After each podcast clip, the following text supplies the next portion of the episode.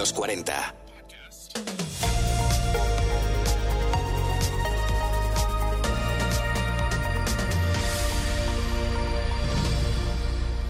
Hola, Classic. Soy un ser humano nacido en el siglo XX en el hemisferio sur del planeta Tierra. Mi nombre es Bruno Sokolovich te escribo y leo esta carta desde el hemisferio norte, en el año 21 del siglo XXI, para que viaje en el tiempo y el espacio hacia ti. Me propongo compartir contigo las reflexiones y preguntas de mi tiempo acerca de nuestro futuro, tu presente. Aquí y ahora, con las personas más brillantes de nuestro tiempo, imaginaremos cómo será el mundo en 2040.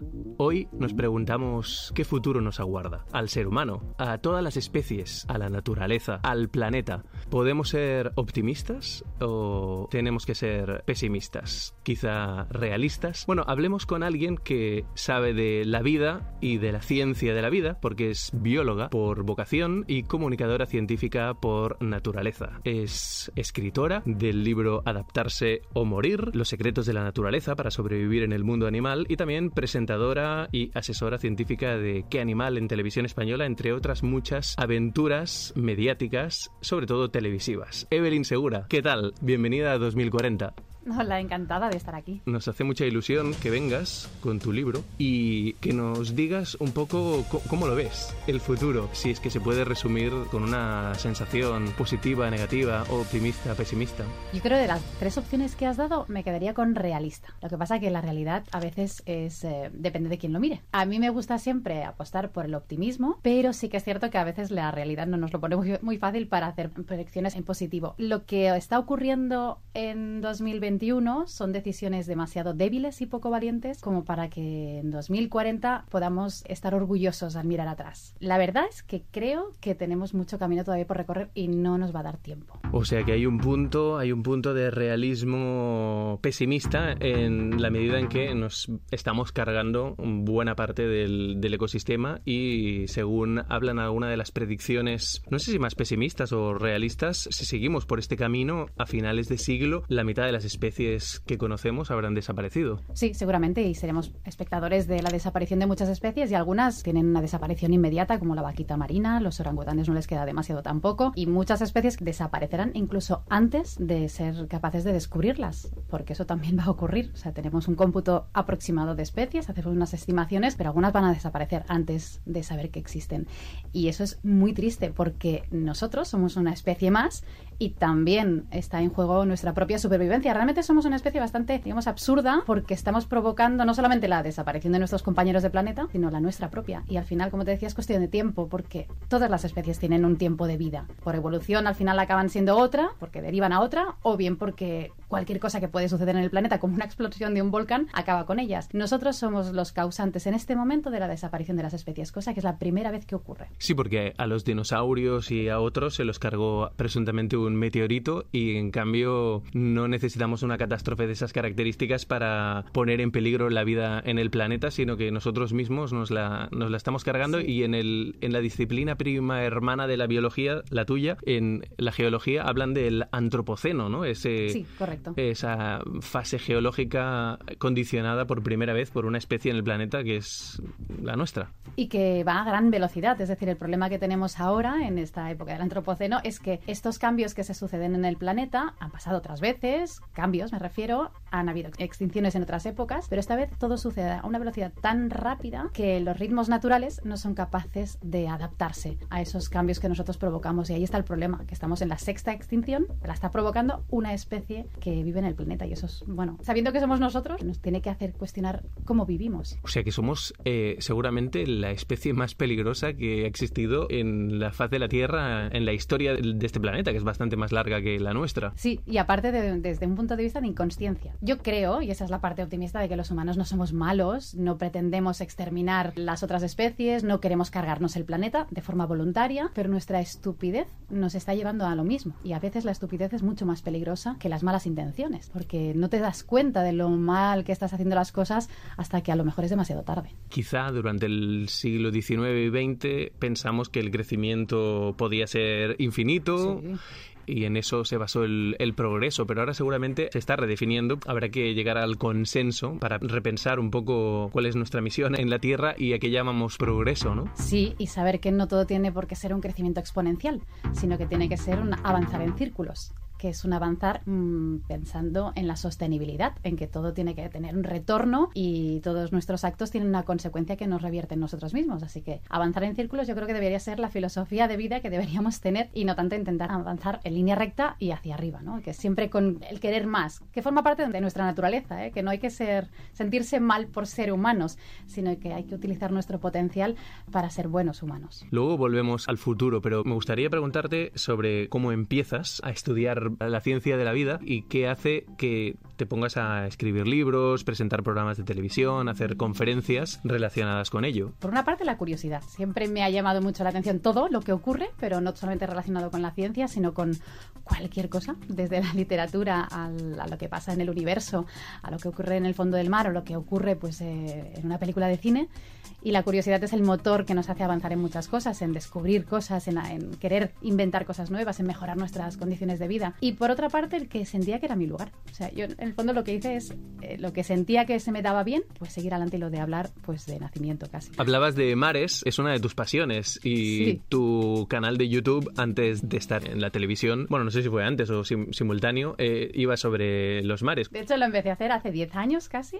Y fue casi como una terapia. En ese momento la palabra youtuber no existía. Mm. Y yo lo hice porque estaba en un momento personal complicado, pero soy siempre de la filosofía que el movimiento genera movimiento, así que estaba muy parada a nivel profesional, personal, era todo complicado y pensé, tengo que ocupar mi mente en algo. Sé cosas, me gusta compartirlas porque es para mí compartir mi pasión es eso, ¿no? La necesidad de compartir conocimiento, pero al mismo tiempo convencer a todo el mundo que lo que a mí me gusta es lo mejor y no se lo pueden perder. Es como cuando estás enamorado, pues igual. Y lo creé por eso, por terapia, pero al final, sin darme cuenta, solamente me dio tiempo de hacer, creo que son cinco capítulos solo, que los hice en Estados Unidos, en ese momento así un poco raro, y, y acabé presentándolo en un festival de cine de medio ambiente, incluso, los vídeos de YouTube de los mares de Evelyn. Y eso fue casi mi currículum visual para, para que me cogieran en qué animal.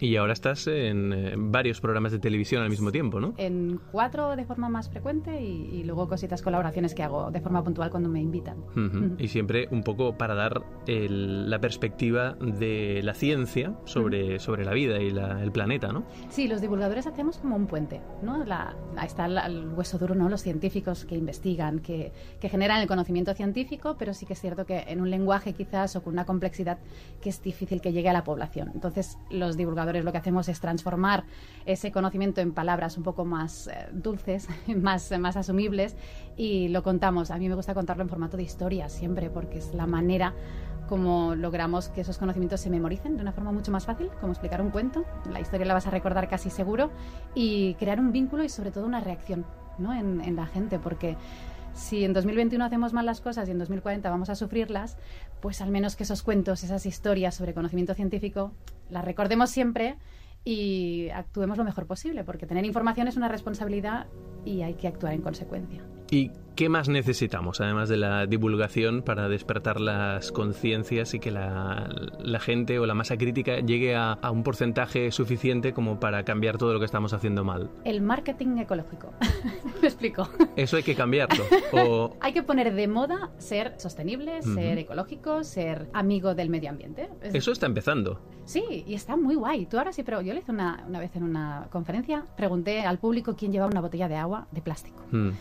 Seguro que había gente con botellas de plástico, seguro, pero nadie se, a- se atrevía a confesarlo. Y los que llevaban una botella que no era de plástico se giraron como buscando quién era el culpable y el malo de la sala. Así que hemos creado una moda que es de llevar todo el mundo pues un bidón de agua, ¿no? Que aparte son de unos diseños estupendos y hemos creado pues eso, ¿no? Que sea cool, que sea Mm. guay, que sea mejor visto llevar una cosa sostenible y amiga del medio ambiente que no llevar algo que sea perjudicial. Eso es fantástico, lo deberíamos aplicar a todo. Pero también con lo del marketing existe el greenwashing. Decías, ah, el marketing verde. Está guay siempre y cuando no mienta. Sea real. Claro. Sí, hay esa parte oscura de la humanidad que siempre intentamos hacer ese, ¿no? ese trapicheo, que es lo que oscurece las buenas acciones a veces. Siempre tenemos que contar que habrá una parte que no podemos cambiar o que siempre habrá, habrá perversión, malversación de fondos, lo que tú quieras, pero hay que centrarnos en la parte buena. Si la gente al final acaba haciendo las cosas bien por lo que sea, pero las hace bien, pues ya está. Habrá gente que las haga bien por convicción y gente que las hace bien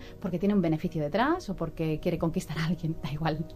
Pero la cuestión es que al final el resultado sea en positivo. Además está el activismo, que también está como de moda y su estética empieza a aparecer también en anuncios de televisión, ¿no? Empieza con, bueno, Greta Thunberg y además otros activismos y ya no es tan light como antes, que quizás se lo veía como algo buenista, cuando ahora ya hay actitud más, más rebelde, cañera, ¿no? Como lo de Extinction Rebellion, que se parece al título de tu libro, ¿no? Eh, adaptarse o morir.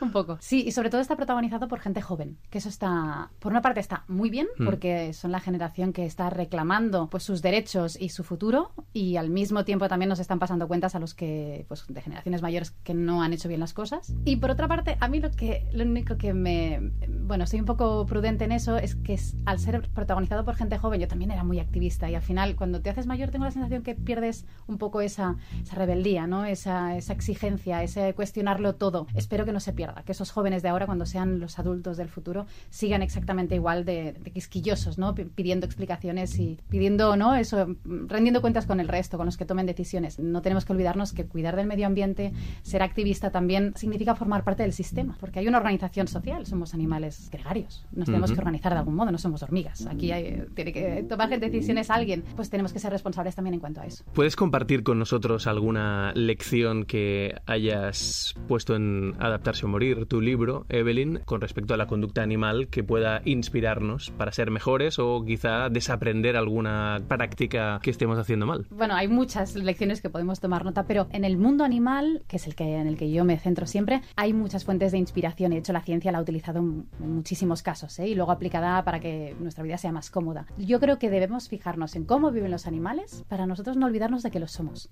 somos un ingrediente más. Somos una especie más de este planeta, formamos parte de, toda la biodiversidad del planeta. ¿Modificamos el entorno? Sí, las hormigas también lo hacen, los, las termitas también. Todos los animales modifican su entorno, algunos fabrican herramientas también, fabrican casas. Eh, hay que asumir que somos una especie más, lo que pasa que nuestra, nuestro crecimiento, nuestra ocupación, no debe impedir que los otros lo hagan. Así que tenemos que ser conscientes de esas consecuencias. Yo creo que nuestra inteligencia humana, sobre todo, debe demostrarse en ser consecuentes de todo lo que hacemos, en cuestionarnos todos los actos que hagamos, qué consecuencias tienen para los demás. A eso sí que nos hace seres superiores.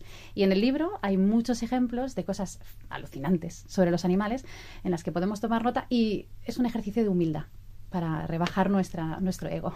¿Te viene a la cabeza ahora alguno de, los ejemplos animales que, que sale en tu libro y, nos puedes pues, ilustrar? Mira, el libro está estructurado en cuatro bloques, que es el nacer, crecer, reproducirse y morir, cada uno con una parte humana muy importante, precisamente por eso, para que no nos olvidemos que somos un animal más, pero la parte de la muerte, que es el último bloque, a mí me encantó hacerlo por eso, ¿no? Para, porque es ese círculo que se cierra, ¿no? Es como la muerte significa la vida para otros. Y sobre todo porque siempre hemos asociado que el duelo, el querer a los demás, la empatía, la pérdida, la añoranza, está únicamente eh, solamente lo sentimos los humanos. Y en el libro hay ejemplos de otros animales que también sienten de una forma muy parecida a la nuestra o que podríamos ponerle palabras similares a las nuestras. Tratarlos como animales y como las especies que son es un respeto para ellas. ¿eh?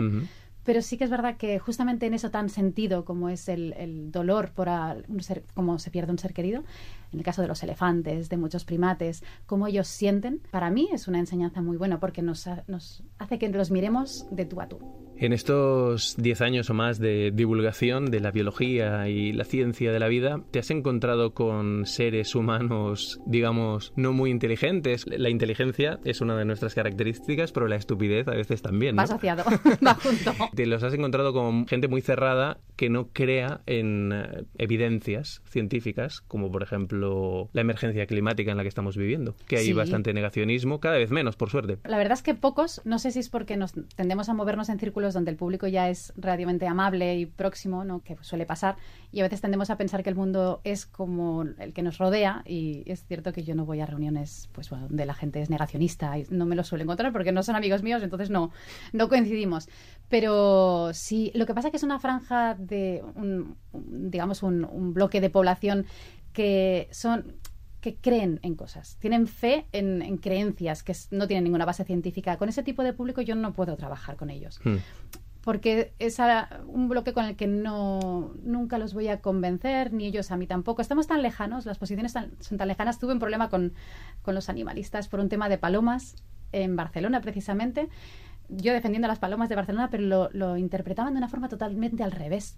Em, y fue muy duro, de hecho lo tengo en los juzgados incluso, o sea que fue muy, muy complicado poder hablar con ellos porque no te escuchan. Cuando estás intentando argumentar con artículos científicos, con conocimiento científico, a alguien que tiene fe por algo, ya sea la homeopatía, ya sea eh, los gatos sueltos por las ciudades que se comen a tantos pájaros, eh, es imposible, porque estás atacando a las emociones, estás contradiciendo algo que en lo que ellos han crecido y creen. Entonces ahí es imposible siempre habrá gente así y tienen derecho a creer y hacer lo que sea, ¿no? Pero claro, tenemos que velar por la convivencia entre todos y ahí estamos los científicos que a veces jugamos un papel incómodo, como exterminar especies invasoras y estas cosas. Yo en este juego de la bola de cristal sobre cómo será 2040 y desde fuera de la ciencia, me imagino que en el futuro, en la medicina o en la ciencia, habrá como más eh, diálogo con lo que todavía no está demostrado y que ahora pues da lugar a, pues esas creencias que, que tú decías, ¿no? Todo lo que todavía está por demostrar por la ciencia, tanto a favor o en contra de, su existencia, da pie a, por un lado, tradiciones milenarias, que pueden ser creencias, a corrientes, ¿no? Ahora que mencionabas la, homeopatía, por ejemplo, ¿no? Sí, la ciencia, de hecho, antes de, hacer comprobaciones y experimentos y investigación, mm, se basa en hipótesis. También podríamos decir que son como creencias, ¿no? Tú haces una hipótesis que crees y la contrastas con otra, ¿no? Son como ambas hipótesis. La diferencia con las fees o las creencias o las religiones o las culturas tradicionales es que la ciencia va un paso más allá e intenta demostrar si esa creencia es, es cierta o no es cierta. Entonces, al final se acaba aprobando como real porque los hechos, los datos lo avalan. Si no, se quedará como una teoría o como una hipótesis. Entonces, la ciencia a veces dice, creemos que sucede esto, creemos que el resto, pero nunca, se, nunca va a ser asertiva y certera, ¿no? Por eso, con lo del coronavirus hubo tanto problema porque vivimos el desarrollo de una vacuna en streaming, en directo, y, y eso es muy espectacular para los científicos, pero muy incierto para la población general porque avanzas dos pasos, retrocedes tres, al día siguiente avanzas uno, y es que la ciencia es así, lo bonito de la ciencia es que se autocorrige.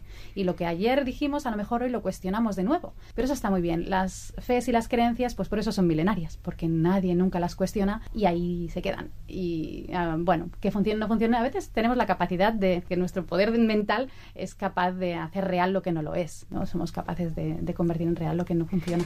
¿Y crees que se demostrará alguna cosa muy disruptiva en los próximos años, como cuando hace unos siglos se demostró que la Tierra no era el centro del universo, sino que giraba alrededor del Sol, por ejemplo, ¿no? Que cambió de golpe las mentes de las personas. Pues no lo sé, pero sí que hay una cosa que a mí me sorprendió mucho, no hace, no hace demasiado, que mm, la mayor parte de seres viven bajo tierra hay un bioma oscuro, parece que le llamaban, y nos decían que gran parte de los seres microscópicos muy chiquitines vivían ahí. De hecho, me recordó a un, libro que leí hace un montón de años que se llamaba, creo que El Quinto Sentido se llamaba o algo así, que, precisamente hablaba de la rebelión de las especies que son prácticamente invisibles a nuestra vista.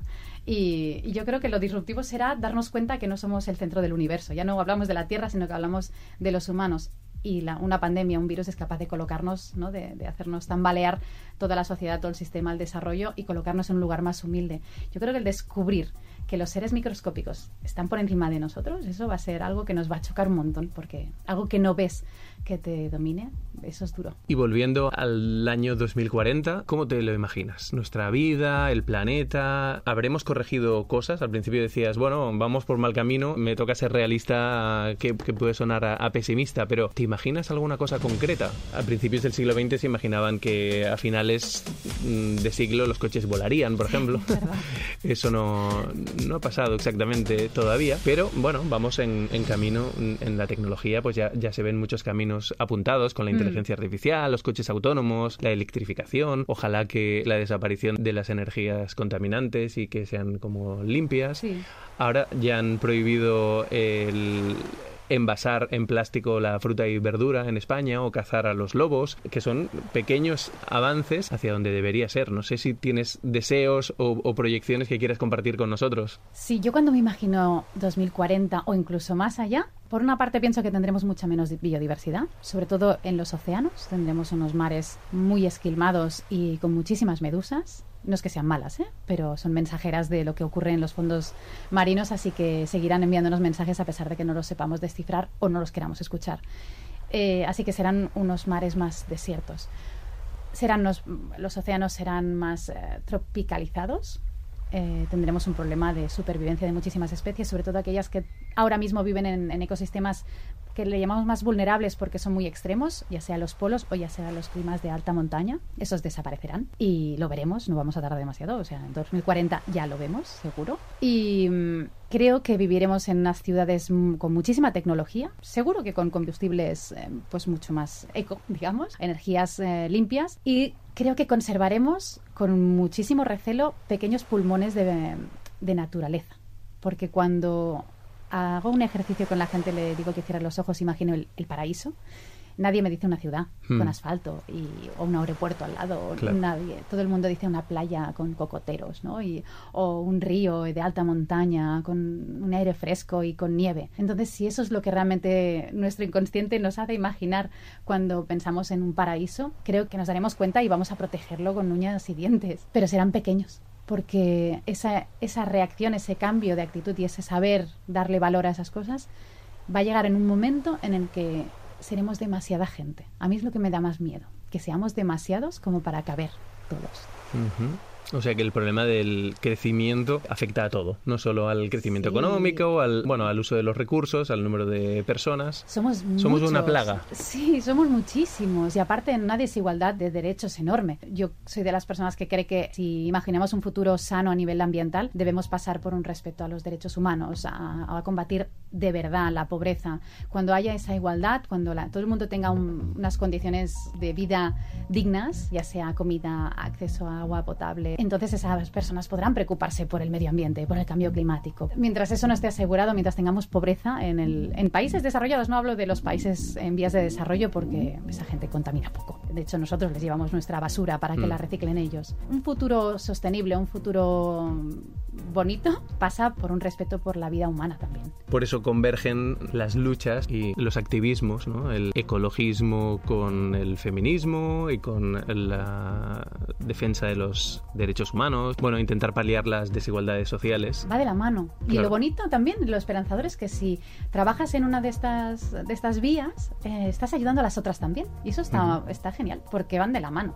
Muchísimas gracias, Evelyn Segura, por haber venido a 2040 a jugar con la bola de cristal desde tu conocimiento de, de la ciencia de la vida, la, la biología. 2040. El mundo del mañana, hoy.